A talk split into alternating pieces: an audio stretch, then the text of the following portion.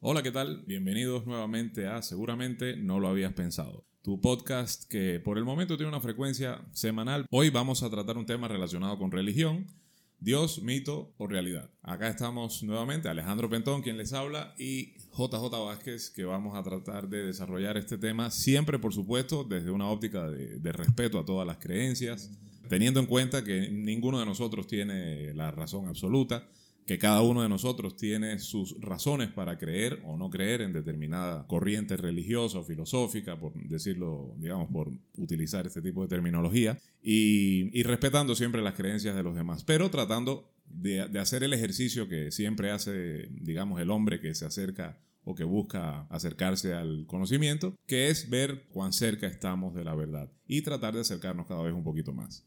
Eh, le doy el paso a JJ para que diga sus palabras iniciales. Bienvenido, ¿cómo estás? ¿Qué tal, Alejandro? Eh, buenas tardes. Sí, sí, efectivamente un punto bastante interesante como, como lo has mencionado. Un tema que va a ser bastante polémico, no por el hecho de faltar algún tipo de respeto hacia algún tipo de creencia, ni mucho menos, sino por el hecho de que se afecta la tradición de pensamiento. Es decir, se pretende con este, con este espacio particularmente el, del día de hoy, colocar a pensar o a reflexionar un poco más sobre qué tan cierto o qué tan real es, qué tanta razón tienen estos otros caminos filosóficos o religiosos, pongámosle un título, creenciales.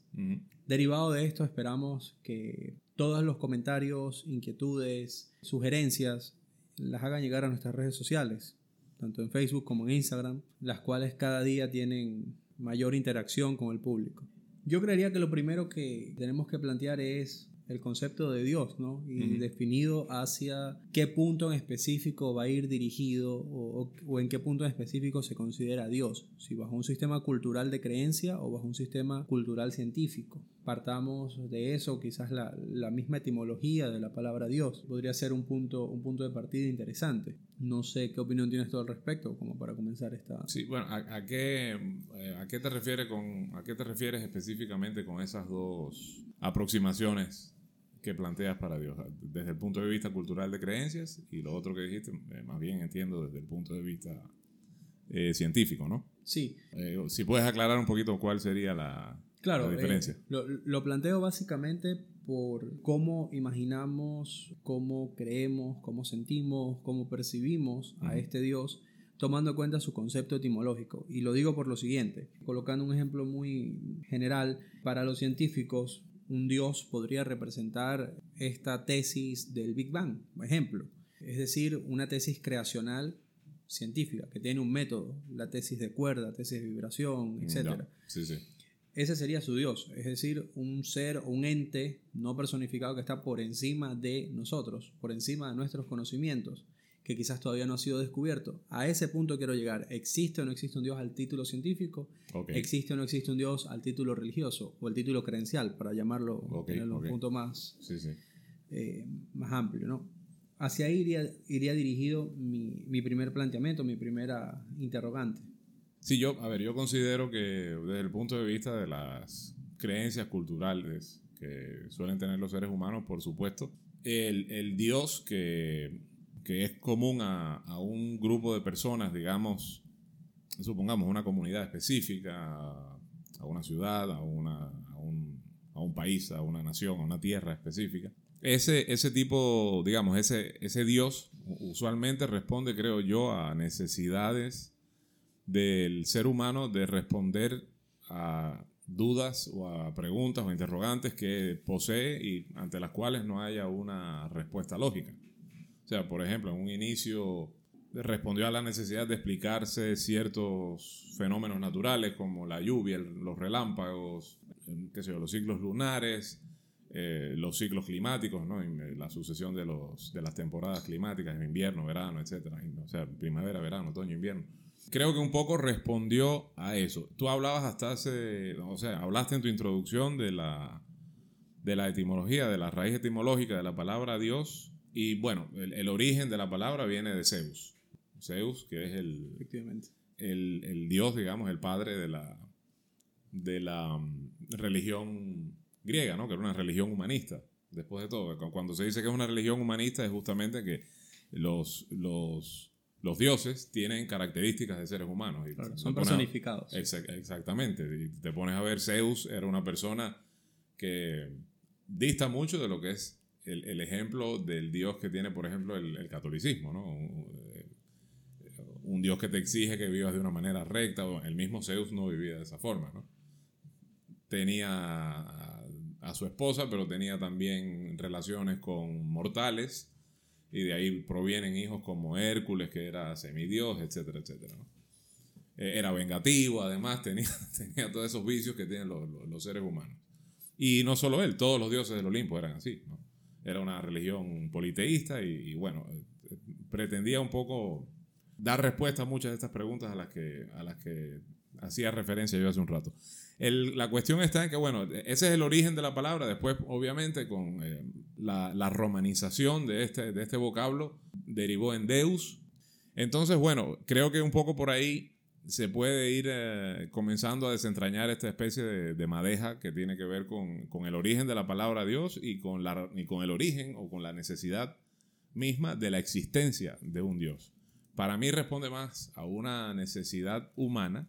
Eh, repito, cuando estamos hablando del Dios, este que tú has denominado creencial, ¿no? El que, el que responde a las creencias culturales. Más allá de si existe o no, por supuesto, una inteligencia o una fuerza superior a la humana que sea la responsable de, todo cuanto hay creado en la naturaleza. Sí, eh, hay, hay algunos temas importantes en lo que mencionas, en los cuales quiero hacer algún tipo de recalco. Y te coloco un ejemplo. Cuando tú mencionas la comparación entre eh, Zeus y, y un dios católico, no es que hay tampoco mucha Claro, diferencia. tienes razón, eh, me di cuenta en cuanto lo dije, pero quise decir eh, lo que, a lo que me refería, a lo que exige el Dios católico de sus, de sus fieles. más Claro, a ver, eh, justamente a, esa parte voy. Sí.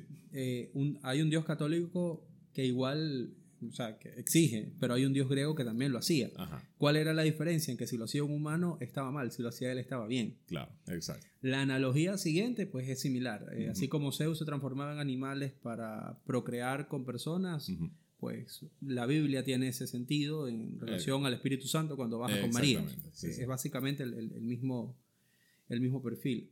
Además, según Viejo Testamento, es un Dios que se molesta, es un Dios que castiga, es un Dios que no sufre, caso, es un Dios que tiene emociones humanas. Exacto. La diferencia sí radica en la filosofía politeísta o no de, de la creencia en un dios. Ejemplo, hacia los griegos, Dios, eh, Zeus era el dios del cielo, era el dios del trueno. Y el trueno, ajá, claro. Poseidón era el dios del mar. Entonces, mar. cuando había una in- inundación, no era culpa de Zeus, sino de De Poseidón. Poseidón, exacto. Eh, sin embargo, incluso Zeus tenía alguien que lo creó. ¿ok? Zeus nace de Cronos y de Hera, Eh, que es la madre tiempo, tierra eh, y el Y tiempo. el tiempo, exacto. Y ahí viene la, la filosofía de que el tiempo lo domina todo o controla todo menos el cielo. Por eso el cielo es tan poderoso y, y de allí parte la esencia de un ser superior. Exacto.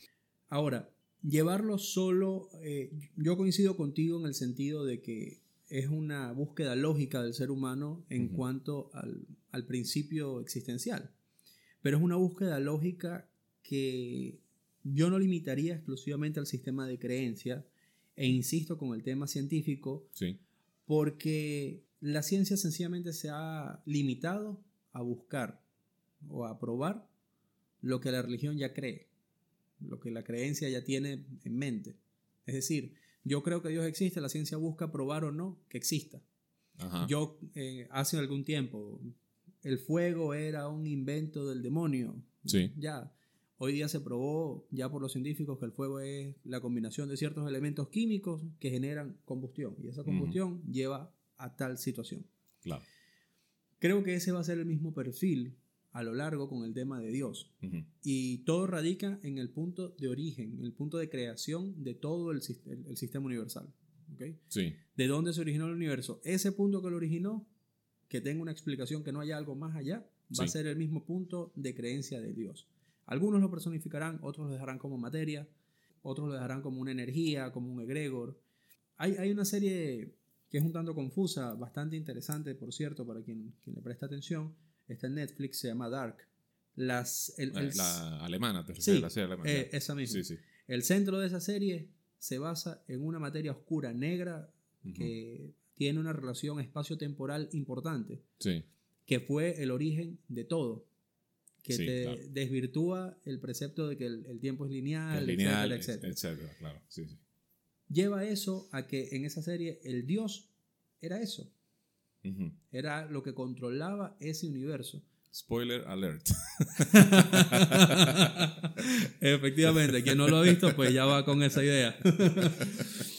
lo mismo pasa con el sistema científico. O sea, básicamente es buscar, probar o en su defecto desvirtuar la existencia de un Dios. Personificado o no.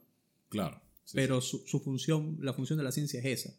Hasta tanto no pruebe que no existe, para ellos es, un, es una, Una una, variante más, una incógnita Sí. en este método investigativo. Claro. Y como incógnita, como incógnita no puede ser negado. Obvio. Por el claro. momento. Por el momento no, claro. Al no poder ser negado, hay una afirmación implícita, como decimos en el mundo del derecho, y esa afirmación implícita o es probada o sencillamente carga en tu contra para lo que tú vayas a decir a futuro.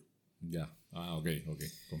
Eh, allí, pues, hay un trabajo interesante en- en- que nos va a llevar bastante tiempo en el mundo científico. Ahora sí, volviendo un poco al tema creencial, Ujú. y voy a un tema, me, me voy un poco más al catolicismo o al, o al cristianismo, para no decir catolicismo, y es la relación de luz con Lucifer. ¿no? Sí, sí. Tomado en cuenta como un ángel caído, el ángel más bello que en su defecto terminó siendo el malo y es el que castiga, etc. Si Dios es luz y Lucifer también, entonces, esta similitud entre estos dos no estará queriéndonos decir otra cosa en relación a, a este Dios creencial. Punto importante. Y lo pregunto por qué. Partiendo de allí, llevemos un sistema lógico de, de- de análisis. Si Lucifer bajó a castigar, él está cumpliendo a castigar a los malos. Entonces, él está cumpliendo un trabajo que Dios quiere, porque los malos, si son castigados por, el, por, por ser malos, están premiando. O sea, el diablo está premiando a Dios. Claro. Y se supone que lo mandó como castigo, ¿no? Sí, sí. Entonces, ¿realmente esa parte, ese Lucifer es un ser distinto que castiga o es la parte contraria, al lado oscuro de la luna, como quien dice, Sí. de este Dios? De este, exactamente. Voy al Génesis, Dios dijo, hágase la luz y la luz se hizo. ¿Qué había antes de que hubiese luz? Oscuridad. Reinaba la oscuridad. exacto. Y si Dios es omnipotente y omnipresente, era oscuridad. Claro. Pero también era luz porque tenía la fuerza para crear esta Para- luz. eh, exactamente. Blanco y negro. Entonces, partiendo de allí, eh, ya el sistema de creencias se puede hacer un poco más amplio y no definir a Dios solamente como un tema de luz, sino como la existencia de este Dios en todo. ¿Ok? En lo bueno, En- en lo malo. Lo que exacto. percibimos como bueno y como malo, porque no todo lo bueno es bueno y no todo lo malo es Eh, malo cuando uno realmente pre- presenta ciertos análisis. Exactamente. Viendo eso, o, o tomando en cuenta eso, ¿cómo hacemos o, o- o cómo crees tú que se puede plantear la situación o que se puede llevar a cabo la situación en que las personas niegan que Dios domine el, el hecho negativo frente a las personas? Claro. Pero ¿en qué sentido tú dices que, o sea, ¿tú, tú crees que las personas, o la mayoría de creyentes, por decirlo así, o una buena parte de ellos, por lo menos una parte considerable, no creen que Dios también es responsable de las cosas malas? Efectivamente. ¿Sí? Sí. Ah, mira.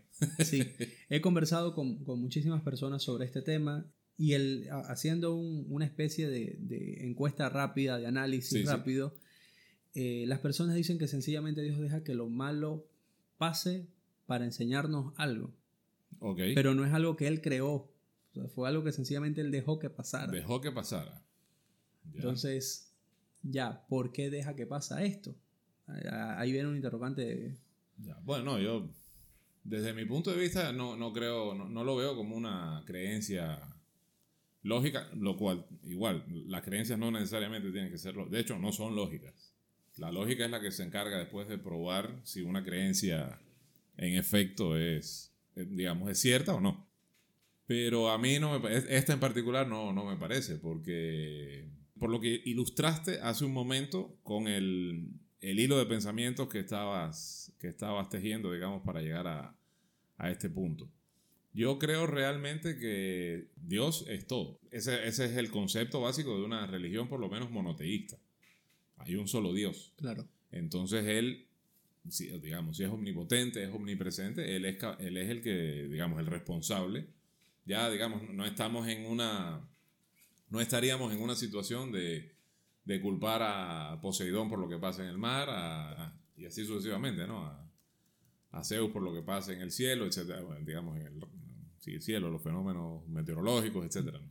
Aquí ya todas las responsabilidades las concentramos en una sola, en una sola entidad y yo pienso que sí, que, que, esa entidad debe tener dos aspectos que sean opuestos, o sea, que sean fuerzas contrarias o que sean fuerzas, por decirlo de alguna manera, con diferentes, con cargas de diferentes signos. Porque en eso está el equilibrio, básicamente. Si no, ¿quién haría la contraparte de Bueno, el diablo, sí, es, probable que para eso se haya inventado el concepto del diablo, como para achacarle a, ese, a esa entidad o a ese ser todo lo que tiene que ver con la maldad, con lo negativo, pero desde ese punto de vista pues se rompería pues la unidad que caracteriza a una religión monoteísta y además habría que ver, tomar en cuenta también la relatividad de lo que es bueno y de lo que es malo. Por ejemplo, si, si hay un rey malvado en una, en una ciudad y tiene un hijo, que es el príncipe, el rey malvado muere. Para el príncipe es malo porque se trata de su papá, para el pueblo es bueno porque dejan de estar gobernados por un monarca malvado. Entonces, eh, lo que es malo para uno es bueno para otros y, eso es algo de lo cual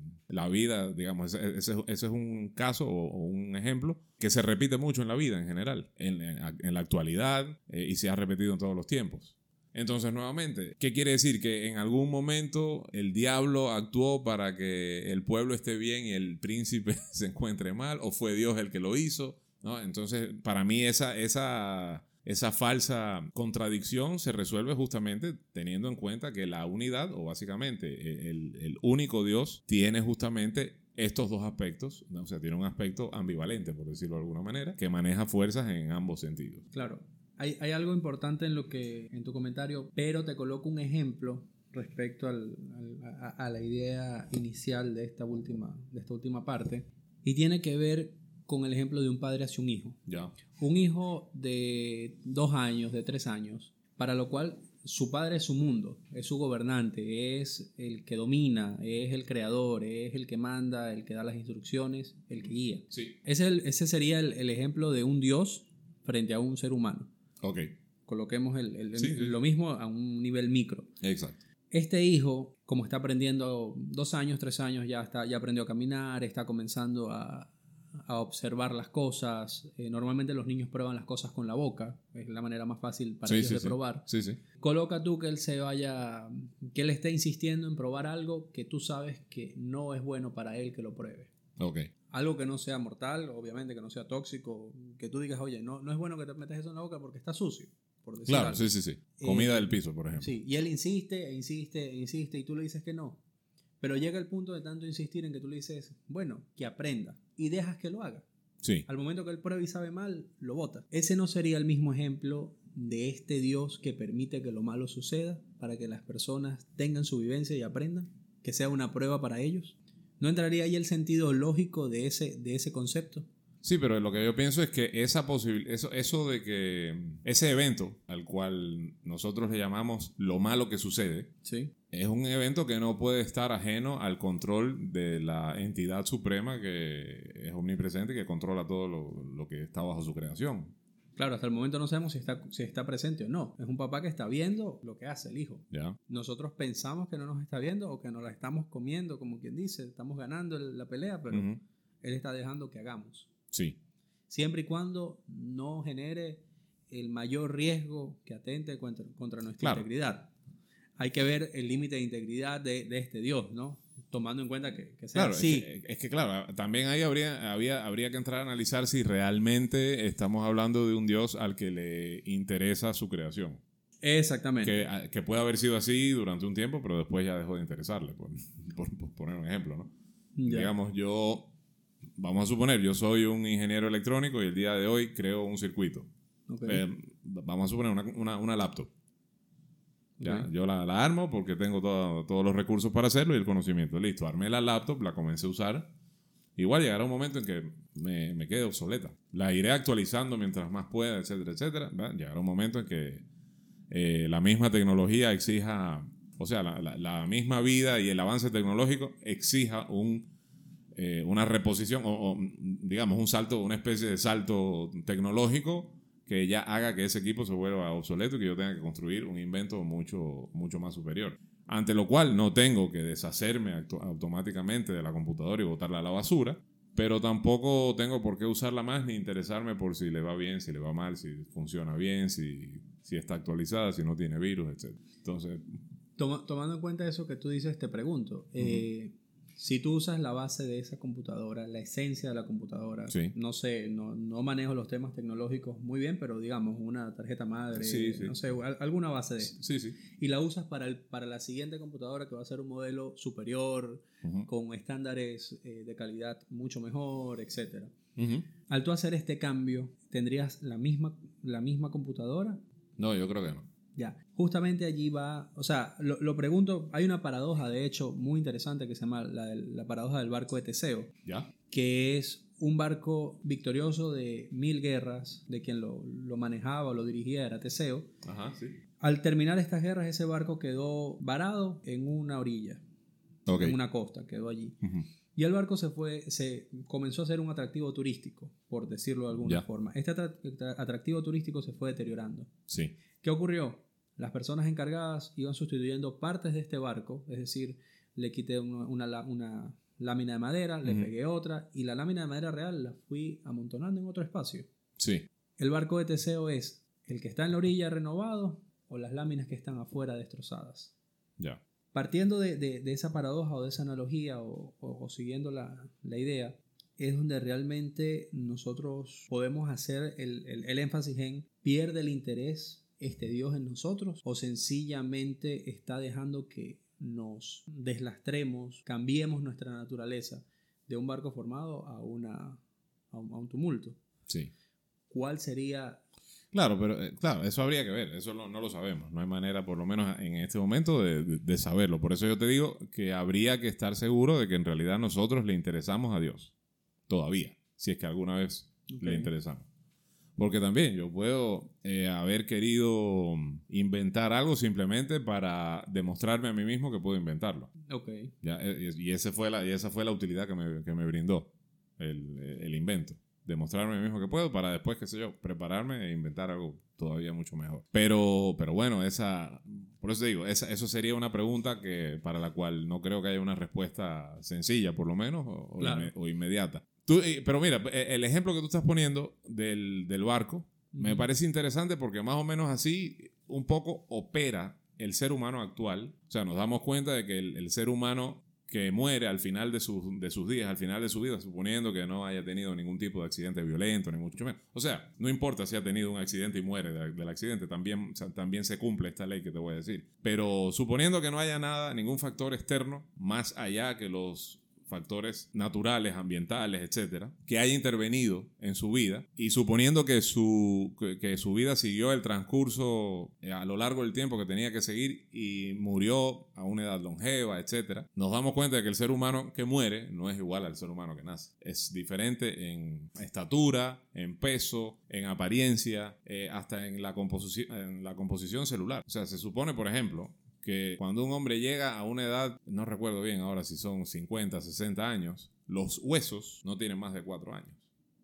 ¿Por qué? Porque ya las células que sean, digamos, las, las, células que componen ese tejido óseo se han renovado. O sea, las, las que tenían 4 años antes han muerto y han muerto todas. Y las que existen de 4 años para acá son otras totalmente diferentes. Okay. Entonces, más o menos es lo que pasa con, con el tema del barco. En este caso, hay alguien que las, que las está reemplazando, que serían los mismos procesos naturales, ¿no? creados por la naturaleza, por Dios, por quien quiera que haya sido el diseñador, si es que hubo algún diseño. ¿no? Pero hay alguien que está sustituyendo esas láminas de madera y, desechando las, viejas. Entonces, desde ese punto de vista, me, eh, resulta interesante justamente la, analogía esa que tú estableciste con esa metáfora, digamos. Porque un poco es como opera el ser humano actual. Y eso pasa con casi todas las células del, cuerpo. Excepto, bueno, creo que las neuronas que por ahí tienen, si bien ahora se, ha demostrado que se pueden regenerar, tienen un ciclo totalmente diferente, ¿no? Porque de hecho depende mucho también del ejercicio mental y físico que tú hagas, etcétera, etcétera. Ahora, el, el, ejemplo que yo te ponía era el de, el de alguien, digamos, que construye una computadora, la computadora queda obsoleta y ya la tengo que, que cambiar completamente. O sea, ya nada de eso me sirve. Eh, no, o sea, tengo una casa grande, digamos, tengo con- una casa grande con un gran, una gran bodega y puedo coger y cerrar la computadora que yo inventé, que yo inventé y, y almacenarla en cualquiera de los compartimientos de esa bodega sin necesidad de botarla, ni de destruirla, ni deshacerme de ella. Pero ya no le presto atención. Si se oxida, no, le, no me importa. Si le cae humedad, tampoco me importa. Si le da demasiado el sol y se calienta, tampoco me importa mucho. Llegará un día en que eventualmente desaparecerá y probablemente yo ni me entere. O cuando me entere, ah, mira, esta fue la primera computadora que inventé, ya está, ya está dañada, ya no sirve. Ahí sí la boto. Entonces, a veces yo pienso que, que en el caso del ser humano, si es que hay un creador, como lo personificamos nosotros, ¿no? A- a- cuando nos referimos a Dios, puede darse ese caso. Está el caso también del dios este de Cthulhu, el, el- el dios propuesto por el escritor norteamericano Howard Philip Lovecraft, Ya. que es un dios al que sí no le interesa lo humano. Es como, él nos ve como hormigas, básicamente. Ok, ok. Somos hormigas y listo. si, si te pasé por encima con uno de mis tentáculos y te aplasté, ya no. Pobrecito, ya. A mí no me, no me cambia mucho la existencia, pero bueno, para ti es algo grande. Eh, Claro. Sí, sí, eh, eh, es un planteamiento interesante. Allí sí habría que diferenciar, eh, obviamente, son temas que no vamos a dominar nunca, por lo menos no en un futuro cercano, para, para ser un poco más preciso. Y es el tema de, ¿será que este creador nos ve como máquinas, tal como tu ejemplo, o nos ve como personas o un prospecto a hacer lo que él es? ya, En el caso de un padre hacia un hijo. ya. ¿ok? En ambos son, y, y lo digo así porque en ambos la figura superior creó. Sí. El detalle está en cómo está viendo su creación. Ajá. Es decir, como algo mecánico o como algo propio de, de- del libre albedrío, de, de la decisión de haber procreado y que, ese, y que esa procreación tiene espíritu, tiene alma, tiene pensamientos y que de alguna manera va a llegar a ser como tú o pretende llegar a ser como tú. Ahí hay un tema eh, importante a considerar. Entra mucho en juego lo que significa o la diferencia entre alma y espíritu, si realmente tenemos espíritu. Obviamente vienen temas más complicados como reencarnación, etcétera, etcétera. Ya. Tomando en cuenta que en principio el espíritu pertenece solo a, un- a una persona. No puede pertenecer a una máquina, por ejemplo. Pero podría pertenecer a un animal, podría pertenecer a una planta. Bueno, e- eso depende de la, de la definición de espíritu. A, a ese punto, a ese punto llego. Eh, vuelvo a hacer énfasis en, la, en las referencias cinematográficas. Sí. Me parecen bastante interesantes, que te lo he comentado en oportunidades pasadas. Hay una película que se llama Chapi, Ah, que es sí. básicamente el planteamiento del, de- de- del espíritu en cuerpos distintos al humano. Ya, En este caso de un robot. Ya. ¿Cómo se desarrolla eso? Es bastante interesante. En esta sí no voy a hacer ningún spoiler. Véanla y nos dan sus consideraciones luego.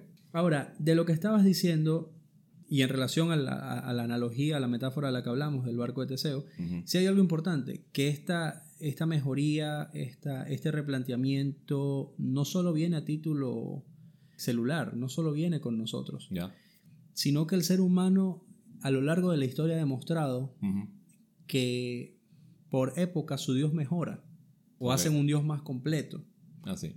Toma en cuenta el texto bíblico, Viejo Testamento, Nuevo Testamento. Hablan del mismo Dios con situaciones distintas y con características distintas. En el Viejo Testamento es un Dios que se molestaba, en el Nuevo es un Dios que es todo amor. Ok, ¿ok? ok. Si vamos un poco más allá o, o más atrás, este mismo Dios, en referencia a la, a la mitología griega, era una mitología en donde el Dios, Zeus. Era un depravado sexual, Sí. por, por decirlo de alguna manera, ¿no? Sí. En el Viejo Testamento el catolicismo ya no lo es, pretende no serlo. Entonces, si nos vamos más allá, tenemos que ya no existía ni siquiera ese, ese Zeus, sino que vamos a la mitología egipcia, en donde ni siquiera eran, eran humanos, sino que era- eran personificaciones híbridas. Una- un cuerpo humano con cabeza Sí. de halcón, eh, Sí. un humano con cabeza de dragón, una esfinge. Entonces, esta evolución del Dios, por llamarle evolución, lo que ha generado, según el tiempo en el que esté viviendo la persona, el, el- grupo social, lo Sí. único que ha creado es una figura más manejable o más conocible para entendimiento del ser humano. Entonces, no sé si realmente la existencia de Dios ya se haya conocido o se maneje desde mucho tiempo atrás y que sencillamente hoy día lo que se está haciendo es buscar comprender mejor con, estas, con este tipo de simplificaciones que al respecto van a lo mismo. pero cuando dices mucho tiempo atrás, más o menos, que hablas de... de los sumerios, ejemplo. Desde épocas en las que el concepto de Dios era complicado, es que, bueno, Coloquemos un ejemplo, para los hebreos el nombre de Dios es impronunciable. Claro. ¿Por qué? No tiene vocales y eso tiene un propósito. Todo lo que tú pronuncias lo dominas. Al no poderlo pronunciar no lo puedes dominar. Pero entonces, ¿qué tan complicado es no poderlo pronunciar? Ah, yo llevé ese nombre impronunciable a lo más cercano a la pronunciación. Yahvé de Yahvé a Jehová, que es lo que, lo que maneja el cristianismo. Eh, claro, exacto. ¿Por qué lo necesito hacer pronunciable? Necesito dominarlo. ¿Y para qué necesito dominarlo en dado caso? ¿Para poderlo entender? ¿O sencillamente para poderme deslastrar de la idea de que, en que necesito un ser superior? Esa, e, e, esa, última pregunta deja bastante que pensar porque nos va a quitar un velo de encima, ¿no? nos, va, nos va a permitir dilucidar sobre si realmente es necesario o no creer en un Dios. Y ahí entra mucho en juego la parte inicial de, mi, de, mi comentario, de mis comentarios, que es el tema científico. Personalmente yo, y hablo, hablo, eh, a un título completamente respetuoso en creencias de los demás, pero personalmente yo creo que existe un Dios, sí, pero no es un Dios personificado. No es un Dios que tiene oídos, que te escucha, no. Es un Dios que sencillamente es materia, es energía, es, existencia en sí y que creó todo. Y ese Dios en algún momento va a ser explicado por la ciencia. Mientras no lo sea, sencillamente buscamos la manera más lógica como bien lo dijiste tú, de creer que esa existencia es real. No sé, realmente, realmente no sé si nosotros podamos vivir una época en la que tengamos esa certeza. No sé si en algún momento la lleguemos a tener. Claro. Más allá de, nosotros, nuestros hijos, nietos, etcétera, lleguen a tener como especie humana esa certeza. O si sencillamente es una paradoja más para poder sustentar la necesidad de vivir. Sí, mira, eso, eso que, todo eso que, has comentado me recuerda un poco a un, a un libro sobre, bueno, creo que para las mayorías, en general, la película es más famosa, a pesar de que, como siempre, hay una gran distancia entre la producción cinematográfica y la, y la literaria, ¿no? Eh, sobre todo considerando que el, autor del libro es eh, Isaac Asimov. Te, hablo de la película Yo Robot. Se hizo una película Yo Robot protagonizada por Will, Smith, en no me acuerdo en qué año. Bueno, la película es basada en un, en un libro de Isaac Asimov.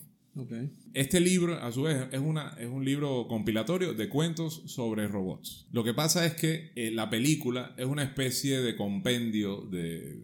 intenta más o menos hacer una especie de popurrí de todos estos cuentos. O sea, toma fragmentos de elementos de un cuento, elementos de otro, y trata de, de dar un, digamos, un hilo conductor al argumento de esa película, digamos, intentando respetar el, el, mundo de Asimov en general, que era un mundo donde el humano ya convivía con robots y los robots operaban de acuerdo a tres leyes básicas. Son tres leyes, las leyes de la, robótica. Las tres, leyes de la robótica, un, un, robot no puede hacerle daño a un ser humano, ni, ni permitir que, que por su inacción un humano sufra daño. Esa es la primera. la segunda. bueno, te, las leo, que aquí las tengo. Las tres leyes son básicas. Eh, un robot no puede dañar a un ser humano por inacción o por inacción permitir que un ser humano sufra daños. Exacto.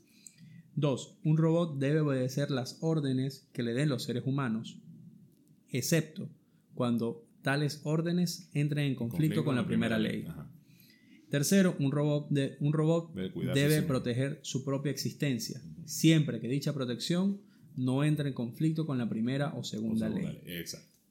Son leyes muy básicas y muy inteligentes desde el punto de vista lógico, ¿no? Exacto. Claro. Eh, lo que pasa es que en, justamente en los libros, en, perdón, en los cuentos de Asimov, él, como el gran escritor de ciencia ficción que era, pues, también se, se, cuestionaba muchas veces, aprovechaba, digamos, la, la trama para cuestionar mucho el tema de estas leyes. Y en uno de esos cuentos, que ahora lamentablemente no recuerdo el nombre, pero si buscan, eh, digamos, es un libro que está en internet, ¿no? Yo Robot uno de esos cuentos, hay un robot, eh, o sea, el, voy a spoilearlo un poco, ¿no? Pero para que más o menos se entienda lo que, voy a decir. Hay dos científicos que están encargados de operar una estación espacial fuera de la Tierra, obviamente, en, una especie de satélite que orbita cerca de la Tierra. Okay. Y los científicos no, no son los que operan esa estación espacial. Lo que hacen en realidad eh, no, sí, eh, operan esa estación espacial y lo que hacen es, digamos, mantener ciertos parámetros relacionados con cuestiones tecnológicas, digamos, para, para el funcionamiento. Para eso, obviamente, se valen de robots. Y ellos llevan una, digamos, como parte de un proyecto, llevan una cantidad de robots, los arman ahí. Y la idea era dejarlos trabajando, haciendo, digamos, el trabajo que usualmente hacían ellos, para eso están las máquinas.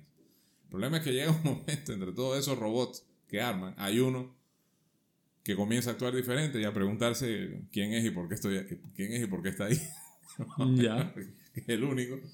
Entonces, a ellos desde el punto de vista científico, obviamente les resulta muy muy interesante, comienzan a darle un tratamiento diferente, él el robot comienza a hacerles preguntas y ellos le dan las respuestas que consideran lógicas. Por ejemplo, ¿por qué estoy aquí? No, porque nosotros te armamos. Dice, sí, sí, pero eso no es una respuesta. Como bueno, tú antes estabas tú antes no existías como una unidad, aquí había simplemente varias piezas de metal, varios circuitos eléctricos que nosotros nos encargamos de ensamblar y poner todo junto, echar a funcionar y de esa manera existes tú. Sí, pero eso no es una respuesta. ¿Quién me creó? Nosotros te hemos creado de esa manera. No, ustedes simplemente han sido un vehículo para crearme la tierra y la semilla, la semilla, el agua es, el vehículo para crear una planta. Claro. Pero no, hay algo que, tuvo que crearme a mí y, tiene que haber un porqué. Y le dice, no, no, mira, la razón es la siguiente, nosotros operamos esta base, te hemos creado a ti para que tú hagas el trabajo, al igual que todos tus, tus semejantes y le muestra a los demás robots. Entonces el tipo sigue con esas interrogantes, no queda satisfecho y llega un momento en que decide él operar por sí mismo y les pide permiso para, para investigar. Bueno, llega un momento en que, en que comienza a hacerse ya preguntas más serias y decirle, ¿por qué yo tengo que obedecerlos a ustedes? ¿Por qué tengo que permanecer aquí eh, simplemente porque ustedes dicen? Y, llega un momento en que, por ejemplo, en un momento los, los, científicos están caminando por la base y se encuentra que él ha convencido a los otros robots de que él es una especie de mesías y los tenía rezándole, eh, prestándole atención a sus prédicas, etc. Y llega un momento en que él dice, he llegado a la conclusión de que ustedes no, no son superiores a mí, ustedes no, ustedes de hecho son una especie inferior a los robots los voy a mantener encerrados hasta que decida qué hacer con ustedes. los encierra y los hombres se quedan así, pero ¿cómo es posible? y, les empieza después a contar, no, no, ustedes son inferiores. Ustedes están hechos de materia orgánica, nosotros somos de acero inoxidable, no, tenemos que comer. Tenemos baterías que cargamos simplemente conectándolas a una fuente de, energía. Ustedes tienen que comer, metabolizar la comida. es un proceso muy ineficiente de obtener energía, muy lento. Y encima no son ni tan rápidos ni tan fuertes como nosotros. Nosotros deberíamos dominarlos a ustedes. Entonces ahí le, empieza a decirle cosas que realmente son lógicas. Hasta que ellos, más bien preocupados por el funcionamiento de la base, le, explican, pero lo que pasa es que tú no entiendes que para mantener todo este sistema hay que, la base tiene que operar de tal forma, no, no, no, no me expliques nada. Y, y, le muestra una pantalla que tenían. Yo sé que esa bolita de ahí tiene que estar, qué sé yo, alineada con esta de acá que era simplemente, es como que, eh, no recuerdo los detalles del cuento, ¿no? Pero es como si yo te dijera ahora que eh, el display del, del, horno microondas tienes que mostrar una temperatura de 180 para que se cocine bien la... Tiene que mostrar el número 180 para asegurar que la cocción se haga... Ya. Sí, sí. Que yo no te, ahí yo simplemente me estoy guiando por un indicador que yo percibo, más no por, por el proceso que está ocurriendo de verdad. Entonces él le dice eso, básicamente. No, yo sé que esa bolita de ahí tiene que ir en línea con esta y cuando pasa esto, estas dos tienen. Y, y sabemos que así el sistema va, a permanecer inalterable. Al final el robot decide soltarlos y decide que, que los va a dejar ir. Y, y le dice, no, váyanse. Eh, y no regresen más porque aquí nosotros tenemos lo necesario para darnos mantenimiento, para todo y para hacer que todo esto funcione. Simplemente los dejo ir porque tampoco veo ningún tipo de beneficio en matarlos. Y los deja ahí. Entonces los hombres se van ya sabiendo que todo va a quedar bien. Y eso después me llevó a mí un poco a, pensar en una idea que siempre ha tenido mi papá. Mi papá eh, una vez me dijo, mira, te doy esta idea para un cuento de ciencia ficción. Nunca la escribió, yo tampoco lo he hecho. Pero la idea era la siguiente.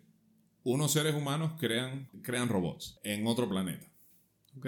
Crean la- los robots, los robots van creciendo, van- o sea, digamos, primero los crean, los arman, qué sé yo, después ya van encontrando, digamos, van encontrando formas de automatizar esos procesos y que ellos se armen ellos mismos. O que los siguientes, eh, las siguientes generaciones de robots ya no las tenga que inventar el humano o armar el humano, sino que sean ellos mismos los que se encarguen de reproducirse. Ok. Ya. Con el tiempo, por supuesto, la población de robots va creciendo, la población de humanas, humanos queda pequeña porque igual ellos están en un planeta que no es el suyo, la idea de ellos no es quedarse ahí todo el tiempo, tal vez regresar, sino que ver cómo va eh, proliferando la cosa. Y llega un momento en que al haber tantos, tantos robots, tanto una población tan grande, pues comienzan los conflictos, inevitablemente. Digamos, por el mismo límite que tiene cada manada, ¿no? Hay que Claro. comienzan ese tipo de conflictos y empieza a pelear, empieza a haber guerras, empieza a haber disputas, empieza a haber eh, ya conflictos serios. Llega un momento en que esos conflictos se vuelven tan serios que los hombres, viéndose, digamos, en, en minoría, sabiéndose una minoría, deciden simplemente retirarse.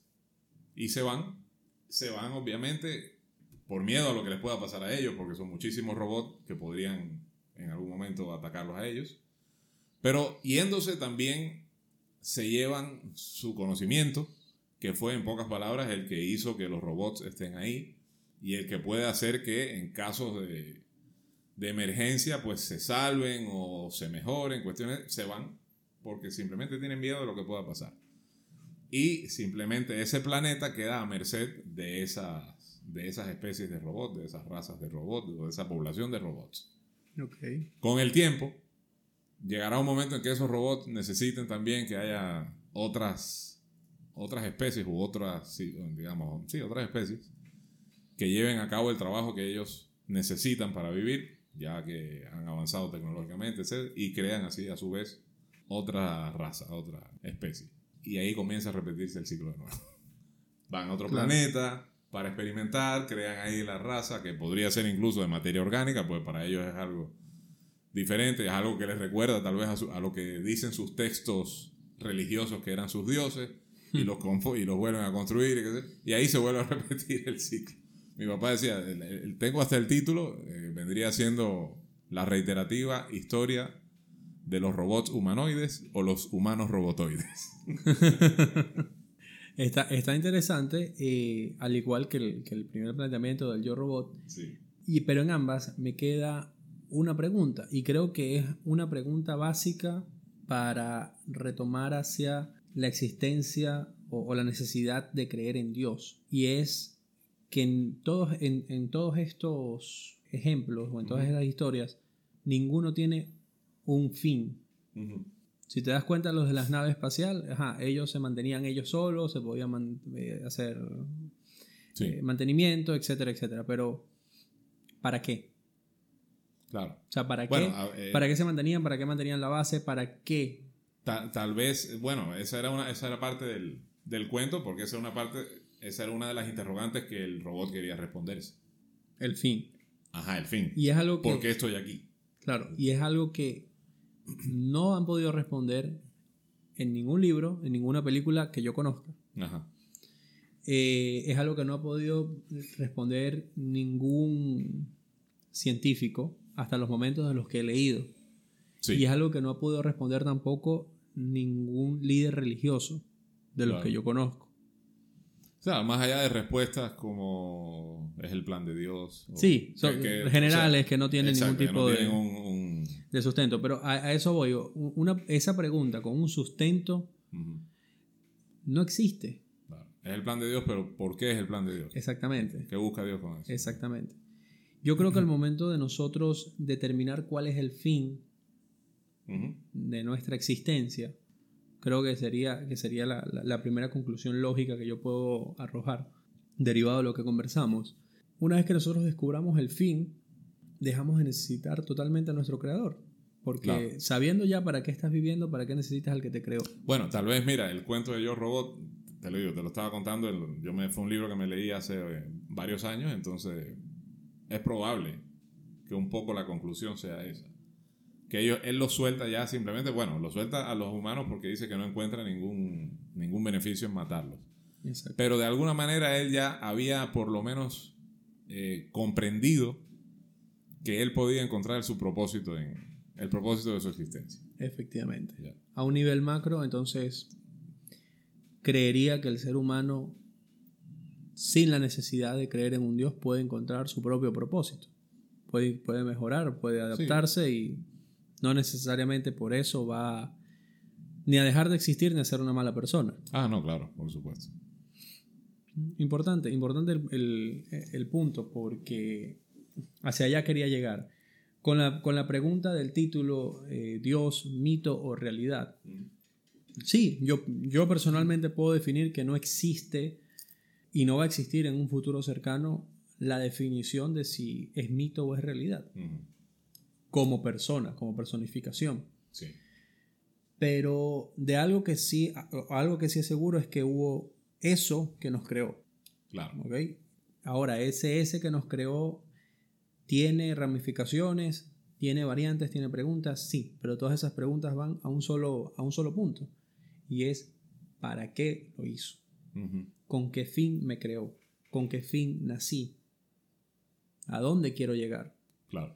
Al momento que el ser humano se responde a esa pregunta, ¿quién, ¿para qué me creó? ¿Por qué me creó? Y todo lo demás, eh, deja de, de perder, perdón, deja de tener sentido, pierde sentido. Ya conseguí, ya llegué a la meta, ya conseguí Exacto. lo que quería. Exacto. Parte de la filosofía de la felicidad no está en la meta, sino en el camino, es justamente un invento como para no crearse una ansiedad en relación a, a ese proceso, porque hasta donde yo sé, lo que he podido ver, no encuentro ninguna persona que me dé el fin de su existencia. Claro. Por lo menos no un, no, no un fin absoluto, Lo- todos los fines son parciales, son, son relativos, están condicionados. Exacto. Ya, yo soy, mi fin era ser millonario, yo soy millonario, ajá, y el resto de tu vida, familia, Claro. etcétera, eh, filosóficamente cómo estás, de salud, cómo estás. Realmente eso es lo que tú querías lograr al ser, al ser millonario de ahí que sencillamente eres millonario y ya. Hay que preguntarnos si realmente este, este dios o estos dioses personificados no están creados sencillamente para mantenernos a raya, para mantenernos al límite, para no pensar más allá de nuestra condición como seres humanos de que quizás está creado para controlar sociedades, para que no se peleen, para que Ujú. sencillamente no se destrocen entre sí, porque, bueno, o sea, incluso a título, a título social es el origen de todo. Antes de, de que existieran la separación de poderes, la iglesia controlaba, el, el poder religioso controlaba. Claro. Dios mandó y Dios hizo y ahí se quedó. Habría que, habría que hacerse esa pregunta y creo que es la pregunta a reflexión de mi parte para el tema de hoy, para el título de hoy. ¿Es mito o es realidad? A título creacional no lo sabremos. A título lógico no nos importa. Sencillamente lo que nos tiene que importar, a criterio muy personal, es con ese Dios en el que yo creo, puedo mejorar, puedo alcanzar mi fin, puedo obtener lo que vine a buscar. Si es así, mantengo mi creencia. Si no, sencillamente la desecho. Y lo mismo si no crees en Dios. Efectivamente.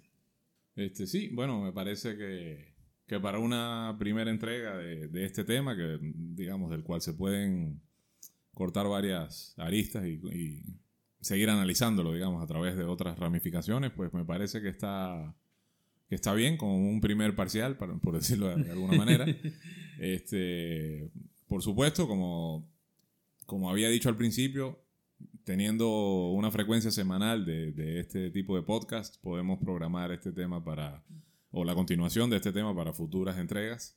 Y estamos seguros de que si, si ustedes han encontrado algo interesante, pues eh, en esto que hemos hecho esta noche, seguramente en las próximas entregas también eh, buscarán cualquier elemento que pueda agregar un, un grano más de conocimiento en, en vuestras vidas, ¿no? En general, en las nuestras también, porque cada vez que, que compartimos con ustedes y cada vez que ustedes nos dejan sus, sus opiniones al respecto, eh, tam- también nos enriquecemos mucho. Por supuesto, eh, cuando nosotros buscamos hacer este tipo de análisis, lo que estamos tratando es también de hacer un análisis desde el, desde el ejercicio de nuestro propio pensamiento crítico. Es por esa razón que hemos evitado, digamos, enunciar o citar frases dogmáticas para sustentar nuestros argumentos, porque eso es lo que haría, digamos, cualquier eh, persona que no tiene ganas de cuestionarse lo que ya sabe. Y la única forma, creo yo, de que podamos avanzar en el conocimiento es justamente cuestionando lo que sabemos. es, creo que el acto filosófico más, más legítimo y más puro que, que podemos llevar a cabo. Entonces, me parece que, justamente por esa razón cualquier tipo de comentario que tengan hacia lo que hemos dicho, desearía yo que se mantenga en la misma línea, no, en la misma línea de, las posiciones que hemos expuesto nosotros, sino en la misma línea de razonamiento, ¿no? Cuestionar eh, las cosas que nos hemos cuestionado acá eh, entre JJ y yo, pero ofreciendo un punto de vista obviamente diferente que provenga de tanto de personas creyentes como no creyentes. Estamos bastante satisfechos con, el resultado de lo que hemos hablado hasta hoy. He podido apreciar muchas cosas de las que no tenía conocimiento anteriormente gracias a, la, gracias a tu intervención específicamente. Y creo que el público también. Por el momento yo creo que sería todo por esta entrega. Soy Alejandro Pentón, esto es Seguramente No Lo Habías Pensado. Junto a JJ Vázquez nos despedimos hasta, el, hasta la próxima semana. Hasta luego.